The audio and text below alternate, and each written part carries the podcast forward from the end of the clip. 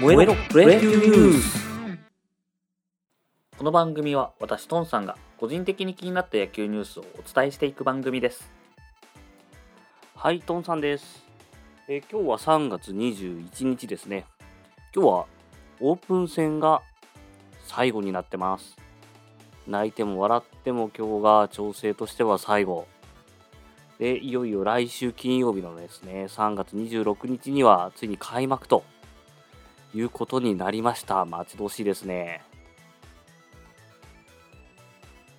で、えっ、と今日ね、えー今収録してるのが21日の13時、えーちょい過ぎぐらいで、あのー平井投手が、西武の平井投手がですね、ちょうどヤクルトの村上選手にスリーランを打たれたところぐらいから、えーお送りしております。昨日はですね、試合を見ると、えー割とロースコアゲームが多くて、えー各球団ともですね、まあ、負けた球団も割とまあ、ピッチャーとしてはいい成績を残したっていうところが多いんじゃないでしょうか。えー、ちょっとざっと追っていくと、西武ヤクルト2-1で西武勝ちと。で、ソフトバンク広島も、えー、2-1でソフトバンク勝ち。で、えーオリックス阪神も、えー阪神が2-1で阪神。ロースコアですね。で、DNA ロッテが3-1でロッテ。で、えー巨人楽天が36で、36、63で楽天勝ちという感じですね。楽天なんかは田中将大投手が投げまして、えー1失点という形でまとめております。で、えー一番気になるのは中日日ハムですね。ここだけ、まあ、ローストロースコアとは呼びづらい、えー11対0で日ハムですね。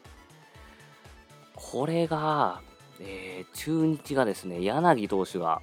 投げてるんですけれども、えー不安残しまくりで最終調整を終えてしまったという感じですね。柳投手、前回は6回5失点と、まあ、こちらも割と失点していたんですけれども、昨日に関しては5回11安打8失点と、まあこれシーズンであれば試合を壊してしまった先発になってます。まあねあのこれ以上も調整しようがないというか、まあ1週間あるんですけれども、試合としてはなくなってしまうので、あとはどこまで修正できるかという感じでしょうか。先発ローテとしてはちょっと不安が残る調整になってしまいました。他のところはですね、えー割と調整ができているのかなと。特にヤクルト、えー巨人からトレードで移籍をした田口和人投手が投げまして6回6安打2失点と試合自体は負けで、えー負け投手になってしまっているんですけれどもただまあまあ、あのー点数が単純に取れなかったというところで西武の方もですね、え2戦目に先発が予定されている浜谷投手が、え6回1失点というところでまとめましたので、えー結果的に負け投手になってますが、6回2失点、え上出来でしょう、えークオリティスタートになってますので、えー田口投手はこれでもうローテ入りというか、ヤクルトの中で言うともう2番手ピッチャーぐらいみたいですね。まあ、対してトレードで、えー巨人に行った広岡選手、まだ、えー結果が出ておりませんけど、まあ、あのーあの辺りはですね、まあ、急に結果が出るというよりは、プロスペクトとして取ったというところがあるので、まあまあ、しばらくね、しないと、しばらくといってももう数年とかしないと、結果としてはわからないんじゃないでしょうか。はい、そんな感じになりました。あ、あとですね、あの、開幕投手が、これ初めにお話しすればよかったですね。開幕投手が決まりました。えーずっと残っていた DNA が、えー浜口で行くということを、えー宣言したために、ようやく12球団、全部揃ったという感じですね。改めて話しますと、パ・リーグ、対戦順ですね、ソフトバンク、ロッテが、ソフトバンク、石川、ロッテ、二木と、えー、西武、高橋光成、オリックス、山本、由伸と、えー、楽天は、涌井と、ニチャム・ワサワという対決になりました。なんとですね、ソフトバンク、ロッテ、西武、オリックスは、このカード4人とも初選出です。石川二木。石川？石川、石川修太ですねロ。ロッテの石川とちょっと見間違えました。えー で、えー、で、まあ楽天は差っていうところは、まあ、2回目以上と。まあ、特に涌井投手なんかね、えー、10回目です。3球団目です。西武、ロッテ、楽天と。で、えー、セ・リーグに関しては、巨人 d n a が菅野、浜口。ヤクルト、阪神が小川、藤波。で広島中日が大瀬良、福谷。と、え、いう対戦になってます。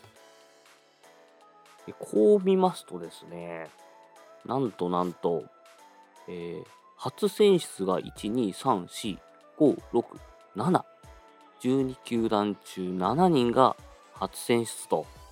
いうことになりました。このあたり、記録とかどうなんでしょうね。そんなに珍しくない？結構珍しいのかなと思って、まあ外国人選手が来れてないという事情もありまして、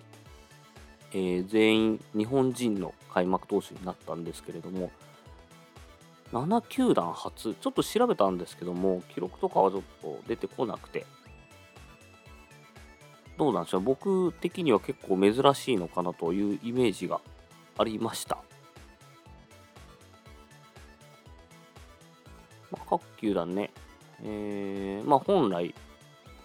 開幕投手だった投手が、まあ、これもコロナ禍の影響とかもあるんですけどね、調整が遅れたりとか、えー、まあなんだかんだそのコロナの原因でスケジュールずれたりとかの影響もあるので、えー、本来、えー、開幕投手だった選手がずれると。いう影響もあるかなとは思います。はい、ちょっと珍しいのかなと思いましたので、お伝えしました。で、今日はですね、今日の試合でいくと、もう1試合、えー、DNA ロッテが中止になっちゃってます。えー、最終調整だったんですが、えー、中止になってしまいました。で、今日のですね、気になるところのニュースで言うと、ヤクルト、山田哲人がスタメン落ちということで、昨日の20日の試合もですね、途中で交代になりまして出場していて、えー、打って守備をついて、そ、何回だろう ?2 回の守備からか結構早いですね。えー、という、えー、ことになりまして、まあ、成績ちょっと上がってきてなくて中で、えー、1本ホームランが出たのでどうだったかなと思ったんですけれども、えー、今日も、えー、スタメン落ちということになりました。ちょっと調整が気になりますね。青木も外れてるのかな？うん。という感じですんで、外れてるといえば、え、注目だった佐藤選手ですね、阪神の佐藤選手が、スタメン外れてしまいました。